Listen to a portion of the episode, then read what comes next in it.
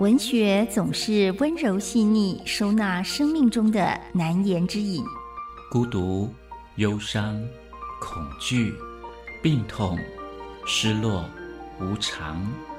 文学的存在是人生的一处绿荫，一方海洋，让困顿的身心有了开阔的安放所在。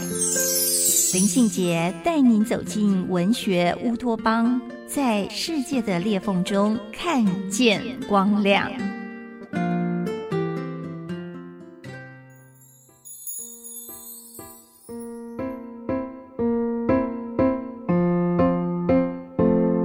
大家好，我是林信杰，欢迎来到文学乌托邦。今天要跟大家分享的好书是吴代颖的《群像》。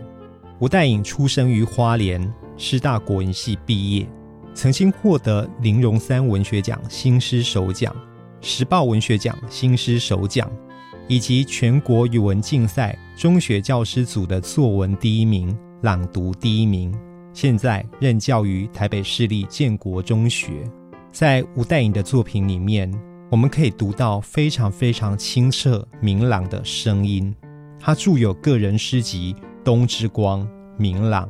而《群像》这一本诗集是他十年来的结晶之作。《群像》这一本书收录了吴代颖横跨十年生命历程，淬炼出生命里面的众生相。《群像》这本书分为四集，总共有五十二首诗作。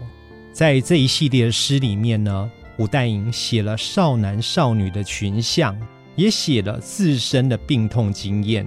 还有宇宙的想象，还有一个部分是探讨自我的来处，用一种比较开玩笑的方式去理解他的人生。群像的第一集叫做《群像少年》，这群像少年或许就是建中的学生吧。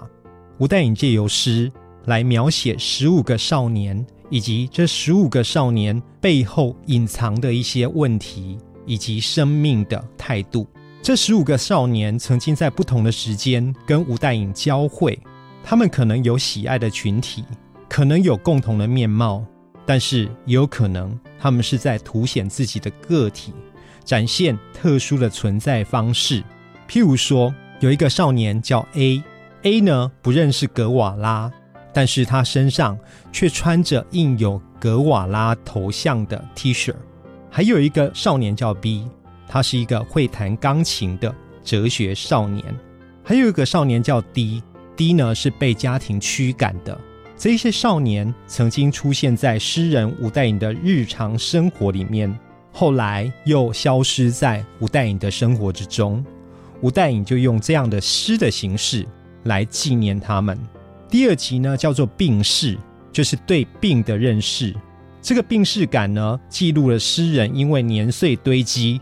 而感受到的身心痛苦，他必须花费很多力气来应付一生痛苦，这也是他记录下的灵魂与肉体的搏斗。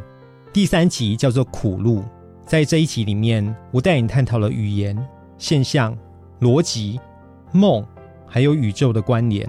这一切好像埋藏了一些生活的无趣跟苦涩。第四集则叫善忘。善忘里面，吴代颖用比较轻松幽默的笔调来作为日常生活的调剂。他每天跨越城市的边界，每天本分的按照一套行程度过。人们总想逃离这样的现实牢笼，总想逃离体制的生活。可是吴代颖的诗告诉我们，我们好像只能活在当下。活在当下的时候，如果能够用诗的方式来进行思考。那就是非常幸福的事情了。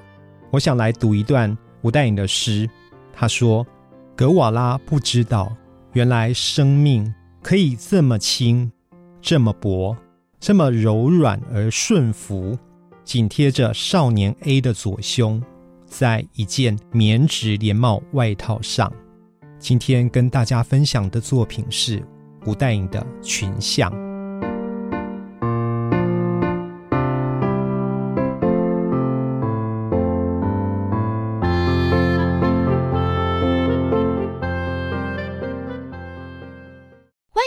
给予我们五星好评。收听更多节目，请到教育电台官网或 Channel Plus 频道收听。